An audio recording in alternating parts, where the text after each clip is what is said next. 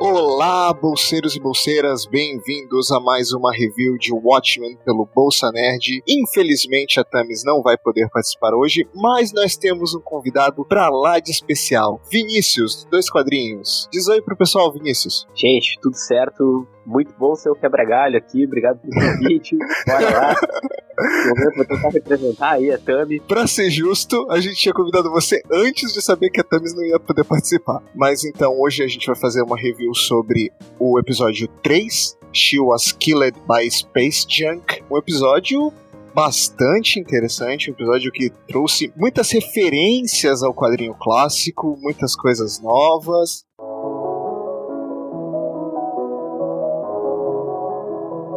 Suas considerações iniciais, Vinícius. O que eu gostei mesmo do episódio foi o lance do quadrinho, né? Na verdade, assim, como eu não participei dos episódios anteriores, né? Eu até quero comentar que Cara, eu achei que esse projeto nunca ia pra frente. Porque os caras estão lançando uma série baseada, em vez de basear no filme, que é o que a massa já viu, né? Que seria algo que o público teria mais facilidade, os caras estão baseando num quadrinho, tipo, que é uma mídia muito menor, né? Que um filme, uma série de TV, no sentido de alcance. Sim, e um quadrinho dos anos 80, um quadrinho mega conhecido, ok, mas ainda assim é um quadrinho dos anos 80. Então, é, é um projeto bem corajoso bem corajoso mesmo. A gente pensa assim que acho que na cultura pop tem certos ciclos que se encerram assim, né? No sentido de que tipo, ok, quadrinho virou filme, não faria sentido continuar. Sabe, no sentido, tipo, ter outras coisas baseadas nele. Porque ele meio que ele fechou o seu ciclo e, e continuou, né? Isso foi bem legal. E, cara, a parte do quadrinho, eu realmente, como fã assim, da história, eu esqueci quando o Pete, né, o Pete, aquele gênio lá da, da polícia, né, o, o, o cara historiador,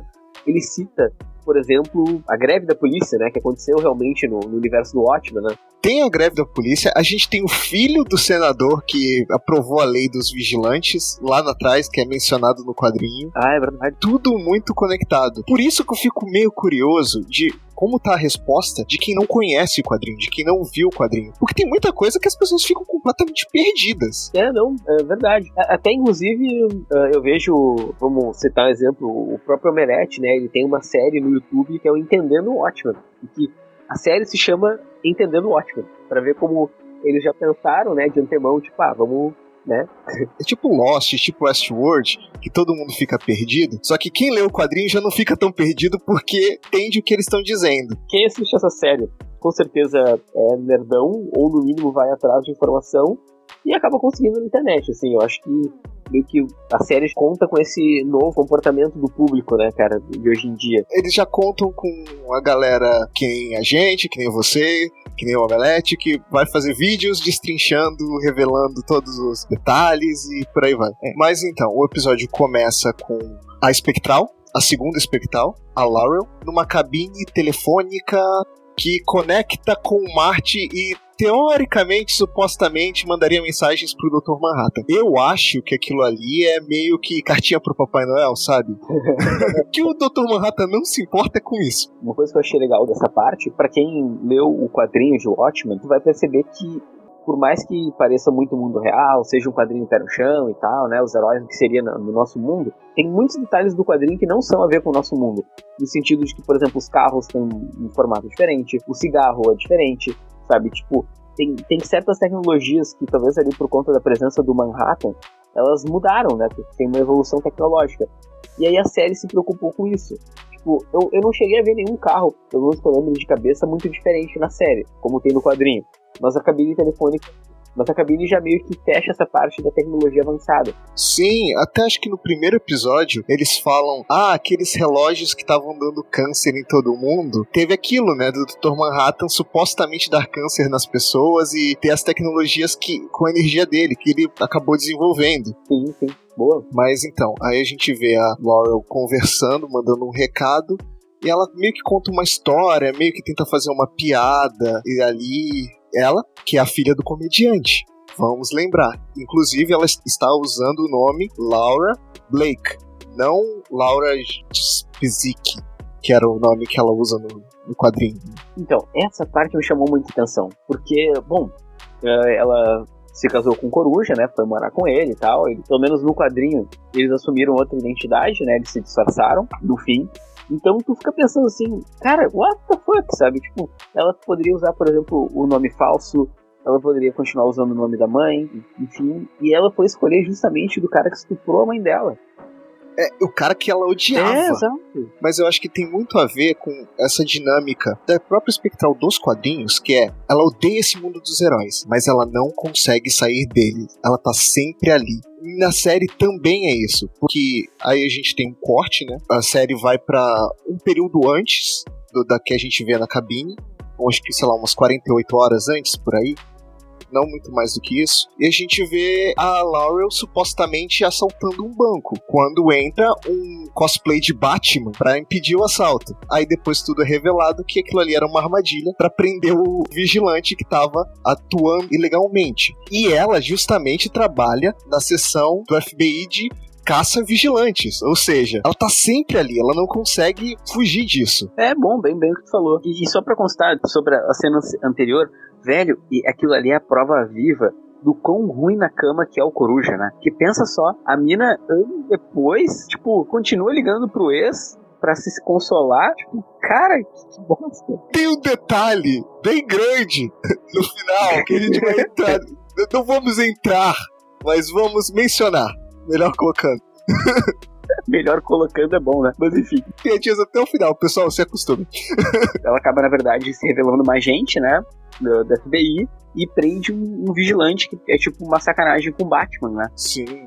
Cara, que personagem badass, sabe? Tipo, é aquela personagem que tu acredita nela desde o começo, né? é. né? E, e, ela é meio babaca com, com as pessoas, ela é, sei lá, tipo, ela tirou nas costas do cara implacavelmente, assim, sabe? Sem problema. E ainda o cara pergunta, como é que você sabia que a parte de cima da armadura dele era prova de balas? Ela passa direto, tipo, tá, é, como se eu me importasse se era prova de balas ou não. Depois disso, a gente tem ela e o senador Kim, o filho da, daquele mesmo senador lá dos quadrinhos, que tem pretensões políticas e que vai para casa dela para avisar: olha só, você vai para Tulsa porque eu quero que você investigue a morte lá do chefe de polícia, Judge. E o FBI já sabe que não foi a cavalaria.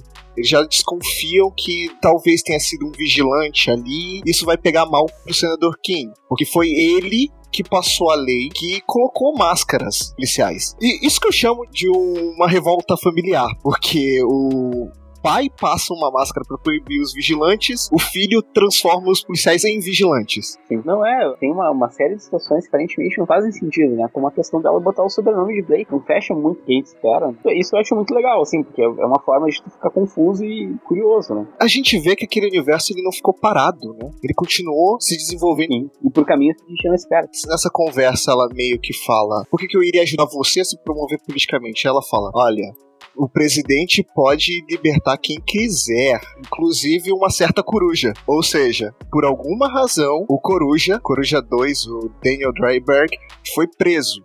Aí eu não sei se ele foi preso porque ele já estava sendo procurado por alguma coisa, ou se ele depois por alguma razão decidiu continuar com a vida de vigilante. Isso é algo que eles devem entrar mais para frente. Pois é, o fato dela odiar os vigilantes tanto assim hoje em dia, talvez seja um fruto de uma tentativa do Coruja de porque ele é um cara, ele era um cara frustrado, né?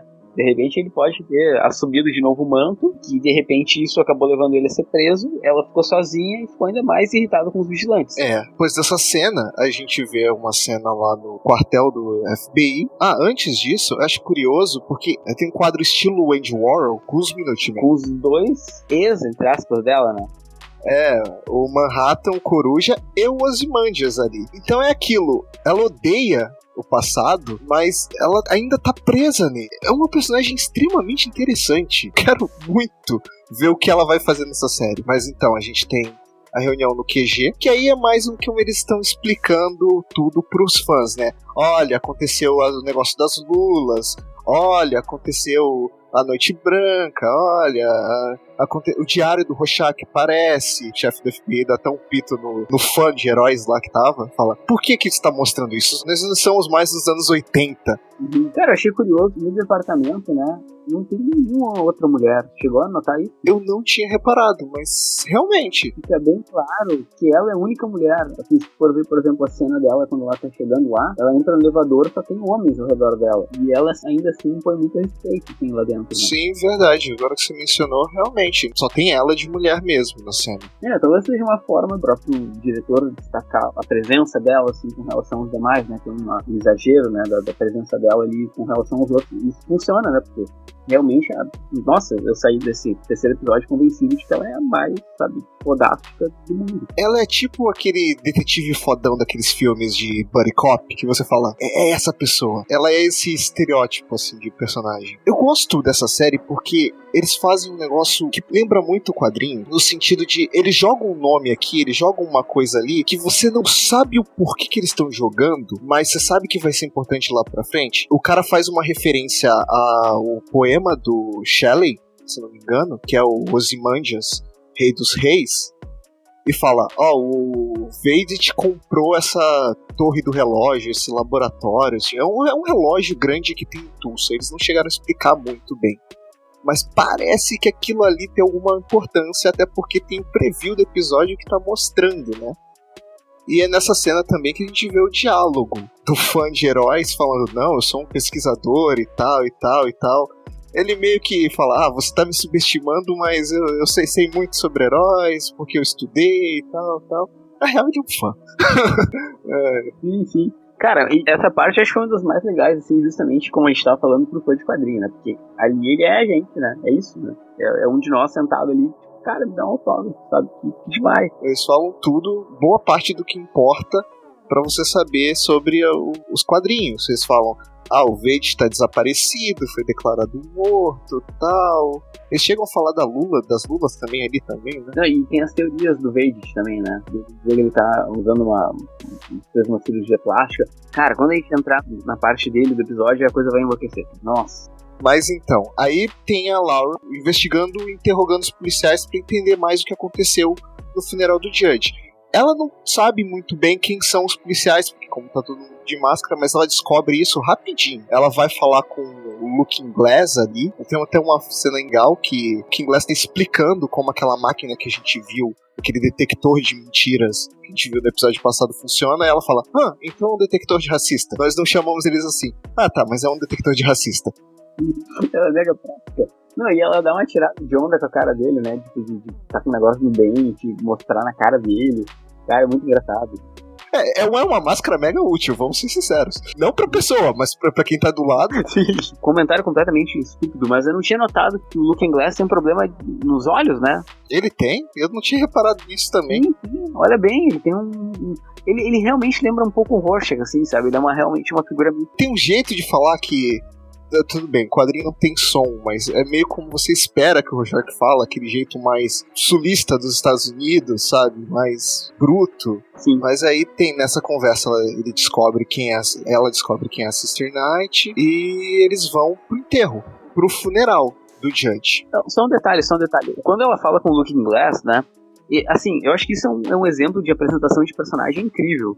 Porque, por exemplo, ela já sabe o nome dele, né? Antes dele mencionar, ela sabe o nome dos policiais sem necessariamente eles precisarem ir lá. E isso é, é bem legal, assim, é um jeito simples de, de mostrar o quanto ela é entendida, né? É, o quanto ela realmente é uma investigadora foda ali, porque ela conseguiu descobrir tudo que era um mistério tal, questão de minutos. Foi só questão dela fazer uma tocaia ali e conseguiu. É, e sem contar o fato de que ela não esperava ir para aquele lugar, né? Que ela tá indo no é. improviso e conseguindo as informações. Aí agora a gente vai pra parte do, do enterro, né? Do, do policial que sabe-se lá como o cara morreu, né? Sim. Que aí a gente tem o funeral do Diante. E no meio do funeral tá lá a Angela Abar. A gente tem uma conversa ali breve entre a Laurel e a Angela. A Angela tá meio assim na defensiva, tipo, ah, não sou policial tal. A Laurel sabe que ela é policial, mas ainda assim ela não quer abrir o jogo. A Laurel chega e fala: Ah, qual é a diferença entre um vigilante e um policial mascarado? E a Angela não responde.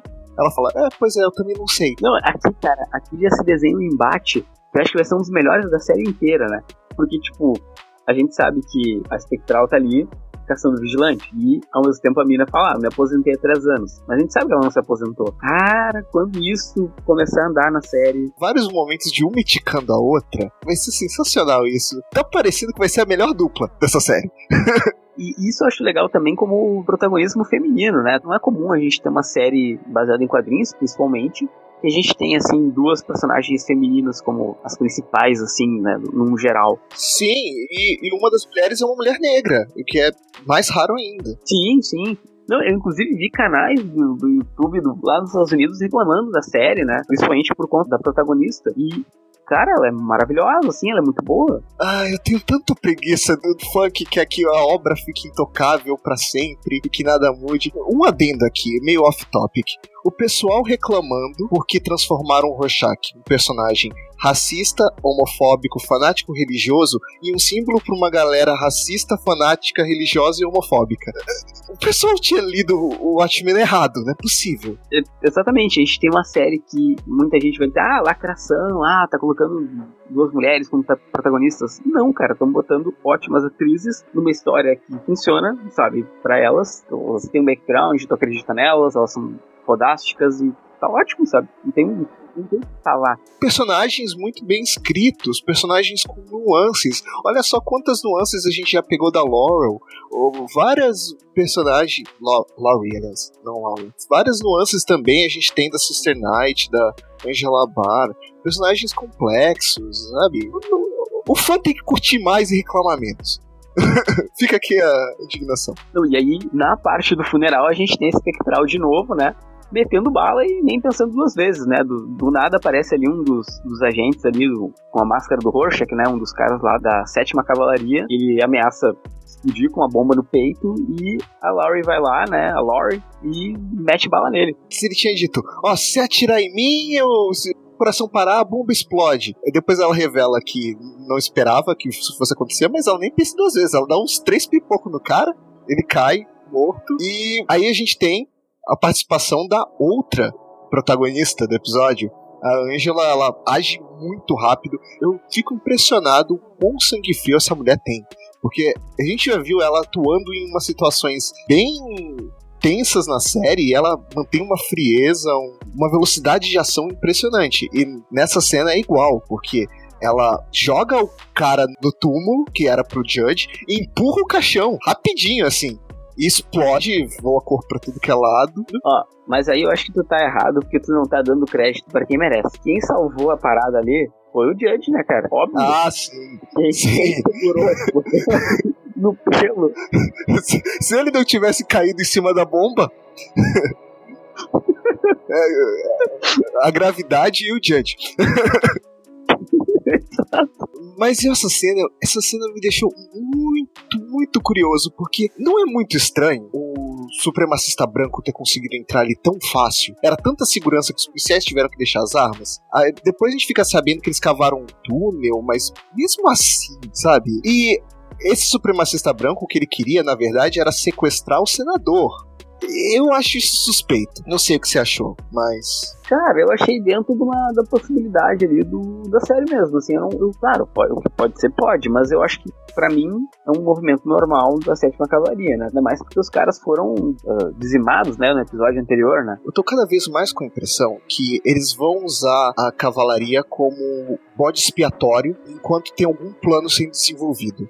E eu não confio no senador Kim. Ele com a imagem lá de galã. Não confio nesse cara. O último galã bonitão que a gente viu jogou uma lula gigante no meio da cidade e destruiu tudo, né? Explodiu metade do planeta. E depois dessa cena, agora a gente tem a cena do Vedit. A gente continua vendo ele fazendo os experimentos.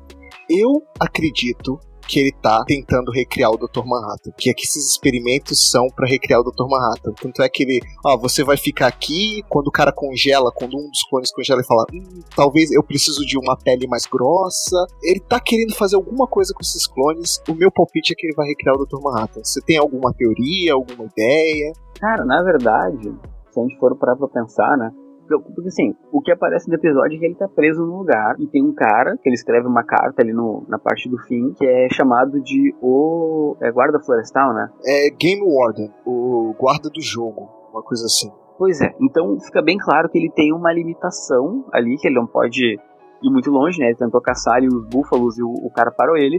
Mas sabe o que mais me incomoda nessa, nessa parte? É porque assim, tá, tudo bem. A gente tem várias séries, filmes, enfim, com essa ideia de que o cara tá preso numa propriedade, se ele bota o pé para fora, alguém atira nele. Até aí, tá, tranquilo. Só que ao mesmo tempo, ele tá tentando, aparentemente, pegar esses clones, ó, tipo, ele pega um clone e mete uma roupa espacial, rústica ali nele, pro cara tentar escapar pelo jeito.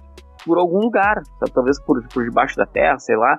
Então é muito estranho, porque, tipo, cara, se é só um maluco que tá atirando nele, não pode ser uma, um lugar normal, sabe, onde ele tá. É, e esse Game Warden, né, já que você mencionou, eu me deixou muito, muito, muito suspeito, porque sabe o que me deu a impressão? E assim, adendo, isso é especulação, não é informação. Eu posso estar 100% errado e provavelmente eu estou, mas a gente tá aqui pra teorizar, então vou fazer isso mesmo. Eu fiquei com a impressão, por conta da carta, que aquilo ali é um jogo. Eu acho que o Vage, ele, depois que ele fez o que ele fez no final do quadrinho, ele se isolou, mas pra ter alguém que controlava ele, para impedir que ele saísse de lá e fizesse algo de novo, ele contratou esse cara e eles começaram um jogo. Eu vou tentar escapar, você vai tentar me impedir. Gabriel, eu acho que não, cara.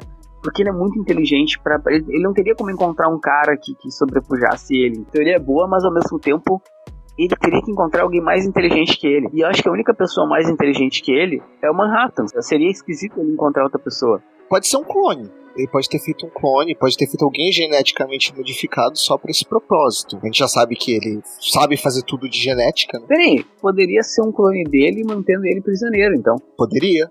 Poderia. Só que só, eu acho que só poderia ser ele mesmo. Com certeza o Game Warden não é aquele cara de máscara que a gente viu. Aquilo ali é um capanga. Eu não sei, pode ser. Me parece que ao mesmo tempo que ele tá preso ali, sendo mantido cativo, ele tá se divertindo com aquilo. É um jogo para ele. Pode ser que ele é tão inteligente que qualquer um que mantém ele cativo, mesmo que contra a vontade, aquilo ali vai virar um jogo para ele. Mas isso me levantou mais uma questão nessa série. E eu fiquei muito, muito, muito curioso.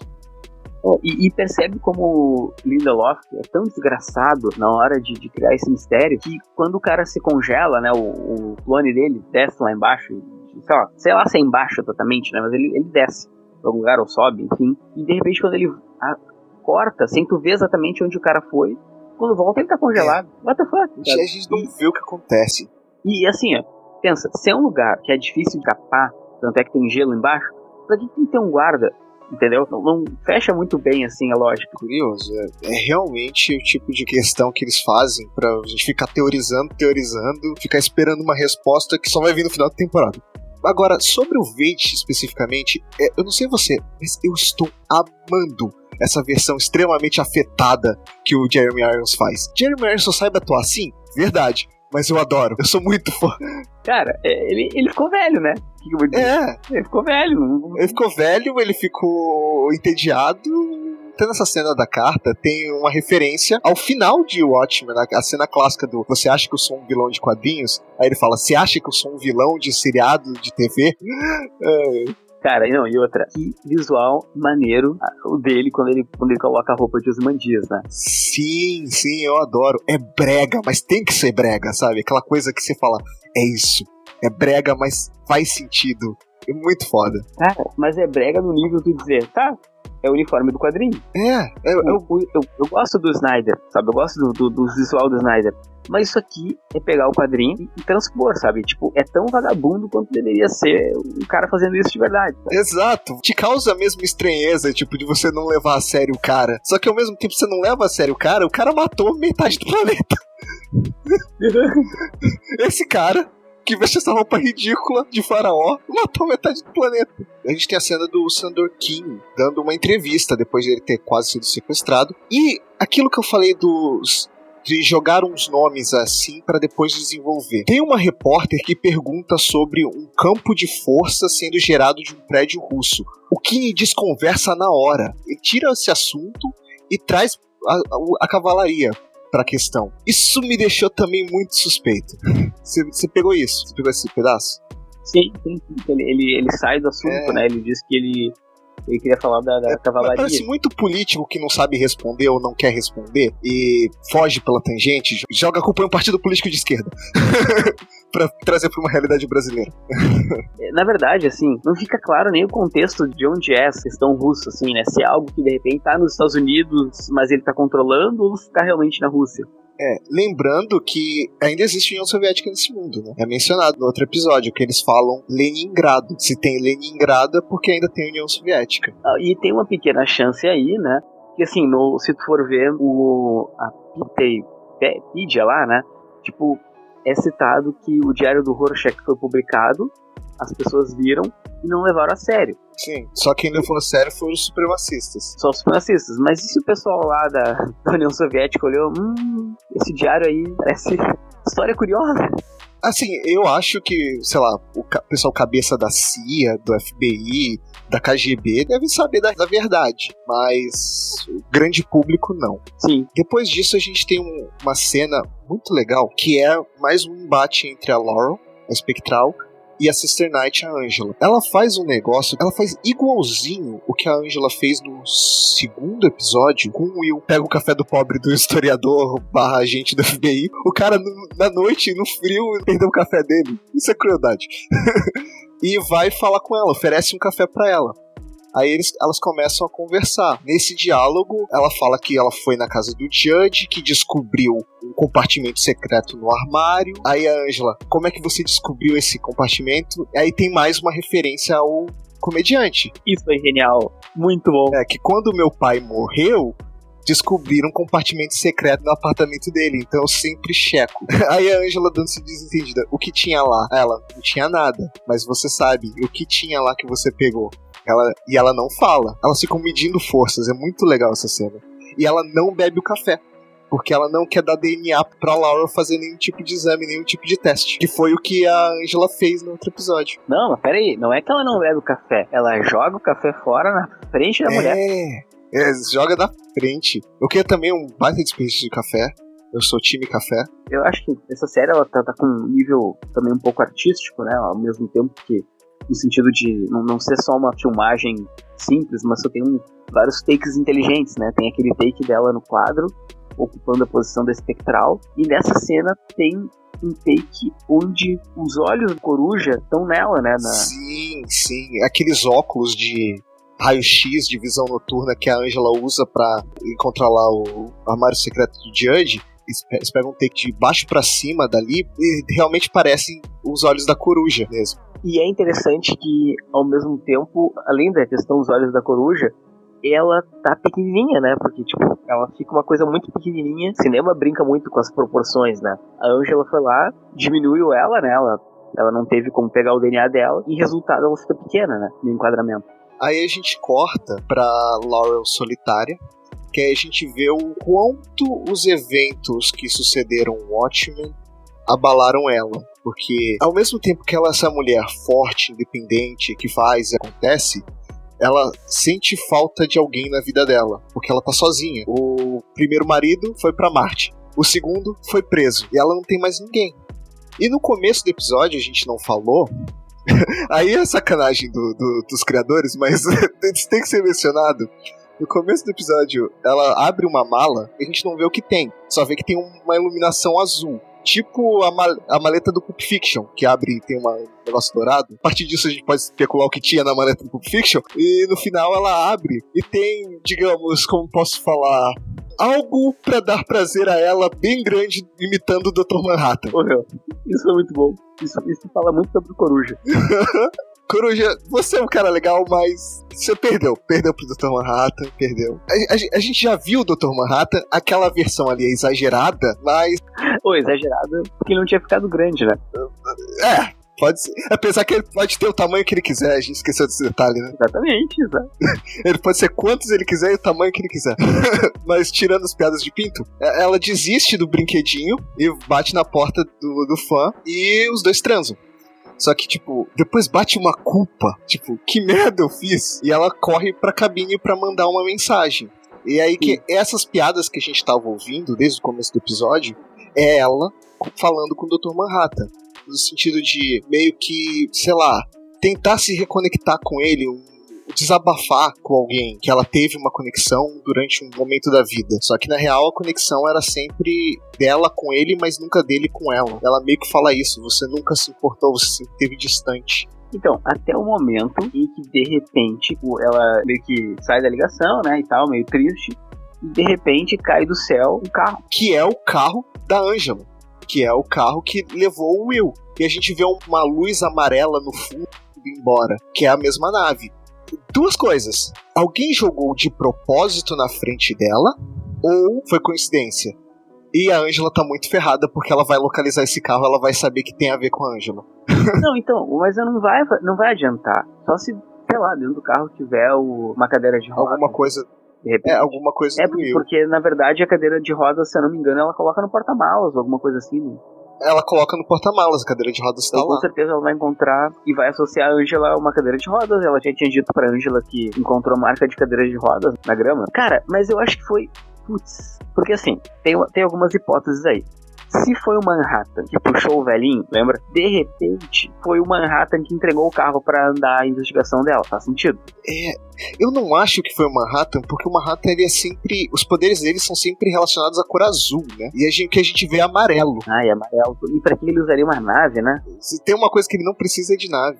E eu falaria que seria o Coruja, que poderia ser o Coruja, mas a gente já sabe que o Coruja tá preso. Então não teria muito sentido ser o Coruja. Não, mas aí também a gente tem que pensar que se fosse o Coruja, tá, poderia ser realmente, porque teria interesse em entregar para ela uma prova, né?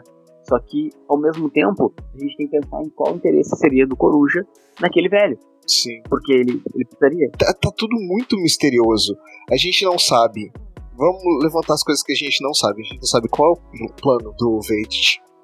A gente não sabe quem tá mantendo o Vedit preso ali. O que o Will quer. A gente não sabe quem matou o Judge e se foi o Will, como ele matou o Judge, porque ele é um velhinho frágil em cadeira de rodas. A gente não sabe quem tá na nave, e a gente não sabe por que o quiseram entregar o carro pra Laurel. São muitos mistérios, e assim, pelo amor de Deus, Lindelof, me entrega algumas respostas nessa temporada. Não precisa ser todas, mas algumas. Ele disse que vai fechar numa, né, pelo menos. Sei lá, se eu ficar sabendo qual é o plano do Vade, eu já fico feliz. Sabe qual é a pior parte, cara? Que eu acho que assim, ninguém vai, como é que se diz, né, da ponta sem nó tipo, com certeza, para tudo ficar coerente, o que está acontecendo com o Vedit tem a ver com o que está acontecendo em Tulsa. Não faria sentido ele ter uma trama completamente paralela, ele ele tem que fazer parte em algum momento desses núcleos. Sim, o, o, Will ainda fala que tem um mistério, tem uma conspiração se desenvolvendo em Tulsa. Mas uma conspiração com o quê?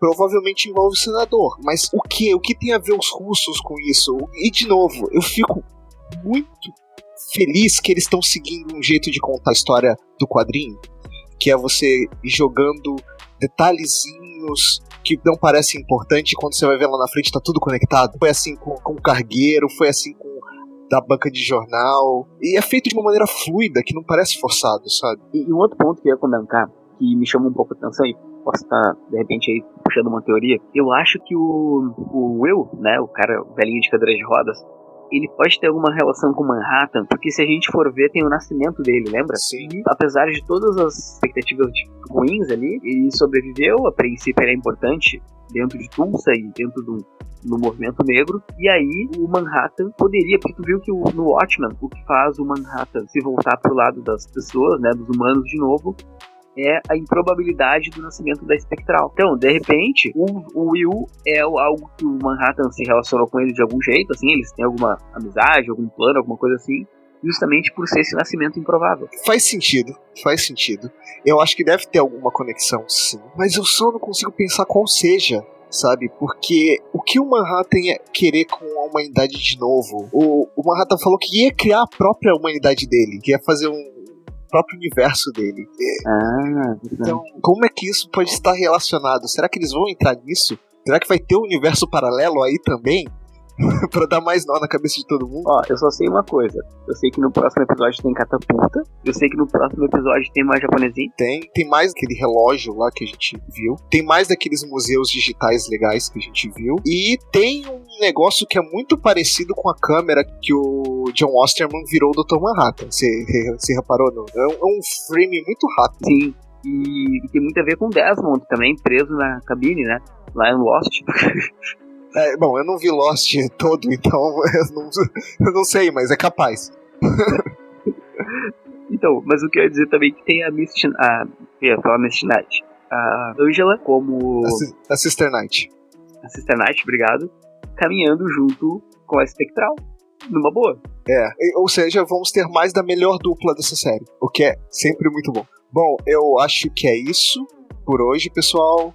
Muito obrigado, Vinícius. Volte sempre, tá sempre convidado, as portas estão abertas, é sempre um prazer. Esperamos trazer a Temis de novo da próxima vez aqui, se tudo correr bem. E para encerrar, vamos dar notas pro episódio. De 0 a 5, quantos detectores de racista esse episódio leva? Mas, cara, 5, não tem o que falar. Tipo, me trouxe a alegria do quadrinho, me trouxe, como tu mesmo estava dizendo, a história evoluiu, sabe? Cara, tá ótimo, tem as teorias muito loucas. Só, eu só tenho uma preocupação: tudo tem que ser bem explicado. Esse monte de coisa louca que tá acontecendo, se alguma coisa não bater, que nem aconteceu em Lost, cara, vai ser uma decepção. Sim. E são nove episódios, né? É, ou seja, já foram três, já foi mais de um terço da temporada. Eles devem renovar, com certeza. Eu não acho que eles vão investir tudo que eles investiram, criar o hype que eles criaram para fazer uma temporada pronta e acabou. Acho que nem, nem que eles sequestrem a família do Lindelof e obriguem ele a fazer uma segunda temporada, eles vão fazer, mas uh, tem que dar algumas respostas nessa primeira temporada, sim. Eles têm que amarrar algumas coisas, porque por enquanto tá tudo disperso. A gente não, não sabe como essas coisas. A gente sabe que elas vão se juntar, mas não sabe como. Bom, eu gostei muito do episódio. Eu vou ficar parecendo um fanboy aqui dando 5 para tudo que é episódio, mas eu vou dar 5 também, 5 detectores de racista. Porque, cara, a Lori é foda demais. A Lori é foda demais. Ela não era minha favorita no Pinho, mas depois desse episódio ela passou a ser.